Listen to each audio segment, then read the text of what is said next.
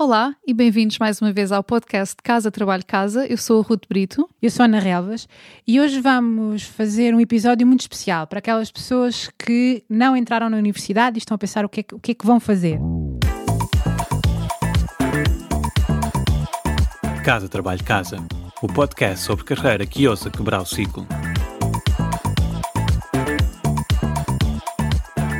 E Ruth, antes tu tens o blog Licenciado e Agora, onde também ajudas quem está na universidade, mas aqui vamos falar um bocadinho para quem ainda não entrou na universidade. Conselhos é que tu dás a quem não conseguiu entrar na universidade? Acho que é um episódio interessante e vem na sequência de um que já gravámos, um anterior, que eram os, penso que eram sete, sete conselhos que dávamos a quem ia entrar no ensino superior e terminámos precisamente por dizer que uh, o oito, quase como bónus, foi não entraste agora, não te preocupes que não é o fim do mundo, não é? Portanto, aquilo que eu queria mesmo começar por dizer é que primeiro não é o fim do mundo e mais do que uma coisa negativa e trágica é que pode ser uma oportunidade, depende de, daquilo que nós fazemos com ela, não é? Portanto, aquilo que eu aconselharia, e enquanto eu, eu, eu, digo isto e fico quase invejosa, porque adorava ter tido este ano, uh, este ano de, de, intervalo e poder fazer isto, aquilo que eu gostaria de aconselhar é não entraste no, no, no curso, então cria o teu próprio curso, cria o teu próprio plano curricular. Uh, define quais é são os objetivos de, de aprendizagem, aquilo que gostavas de, de, aprender e explora conhecimento noutras áreas. Cria uma rotina para te manter, para, para nos conseguirmos manter sempre produtivos, não é? Depois de fazer o plano, há que manter uma, uma rotina de aprendizagem e, no fundo, ir estudando tal, tal e qual como se tivéssemos entrado na universidade. E aqui não tem que ser só competências técnicas relacionadas com a área do curso que a pessoa não entrou Podemos também trabalhar competências como o inglês, que vai ser essencial eh, para o resto da vida, ferramentas informáticas ou outras soft skills. Eu estava-me a lembrar, por exemplo, uma das coisas que quem, quem, se a pessoa tem tempo pode fazer é treinar o falar em público, que vai ser hum, importante certo. em todos os contextos. E uma das coisas que eu costumo aconselhar a pessoas, até já com alguma experiência profissional, é participarem num clube de Toastmasters para treinar o como falar em público, porque mais tarde ou mais cedo uhum. vai ser necessário. Portanto, quem, está, quem não entrou na universidade ou outras pessoas, pesquisa na internet Toastmasters, porque é, um, é uma instituição que, no fundo, oferece a tal da rotina para a pessoa aprender fazendo, aprender a falar em público fazendo. Uhum.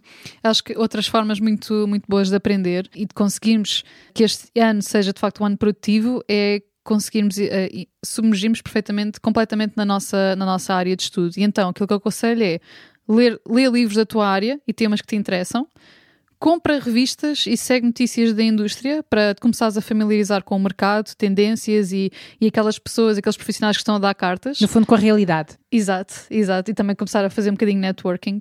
Coisa que funciona muito também é subscrever blogs pertinentes, deixar comentários, participar em comunidades online uh, sei lá, ir a conferências e outros, outros eventos da área, uh, falar com futuros colegas, com futuros professores, uh, ver palestras. Há agora tantos tutoriais e tantos cursos online que uma pessoa pode fazer de forma gratuita. Portanto, aqui a questão é mesmo quase como escolher, não é? Como escolher o que aprender, porque há tanto disponível e ao mesmo tempo começar a ser um bocadinho também proativo, criar contas nas redes sociais, como o Twitter ou o LinkedIn, seguir pessoas da, da tua área, começar um projeto próprio para aplicar os conhecimentos que se vai aprendendo, porque senão uma pessoa esquece, não é?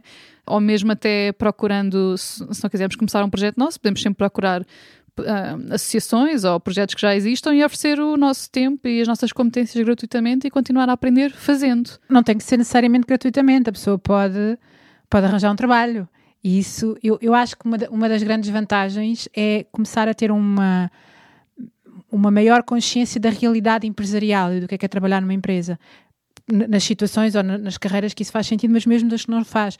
Isto é uma visão muito útil, especialmente importante, eu acho, para quem não tem pessoas à sua volta na família com essa experiência. Hum. Uh, a minha mãe era professora, o meu pai funcionário público, portanto eu não, eu não tive em casa uh, a noção do, da realidade empresarial e sinto que outras pessoas que tiveram têm uma consciência diferente daquela que eu tinha quando comecei a, a, universidade. Portanto, isso pode ser uma experiência também muito interessante do ponto de vista enriquecedor e de preparação e de perceber o que é que se quer e o que é que não se quer. Hum, certo, bem, isto já são imensas, imensas dicas. Estas não numeramos, não numeramos. Exato, mas acho que se uh, seguindo estes conselhos e criando mesmo um plano curricular e uma rotina de aprendizagem que se vai mantendo consistente ao longo dos dias, não é, não é de todo um ano desperdiçado quase que diria parabéns, acabaste de criar a tua própria universidade.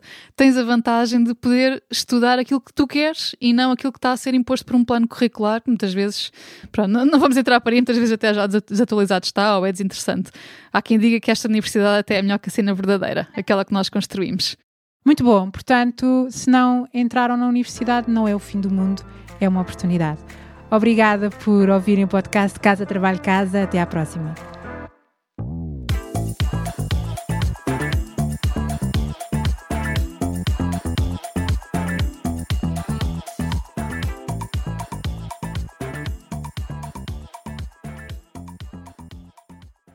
Sabias que já podes apoiar o nosso trabalho? Se és um ouvinte fiel do nosso podcast, convidamos-te a subscrever o Casa Trabalho Casa Premium. Por menos de 5 euros por mês estás a ajudar-nos a cobrir os custos de produção e a garantir que continuamos a trazer-te conteúdos semana após semana. E para agradecer o teu apoio, preparamos três vantagens exclusivas. Primeiro, ouve o podcast em primeira mão. Já não precisas de esperar por quarta-feira. Para começar a semana motivado, passas a receber os episódios ao domingo à noite. Segundo, o kit Mãos Livres. E o que é isto? Podes ouvir o podcast enquanto fazes outra coisa sem perder nada. Nós enviamos-te a transcrição do episódio e assim não precisas tirar notas. Terceiro, passa à ação.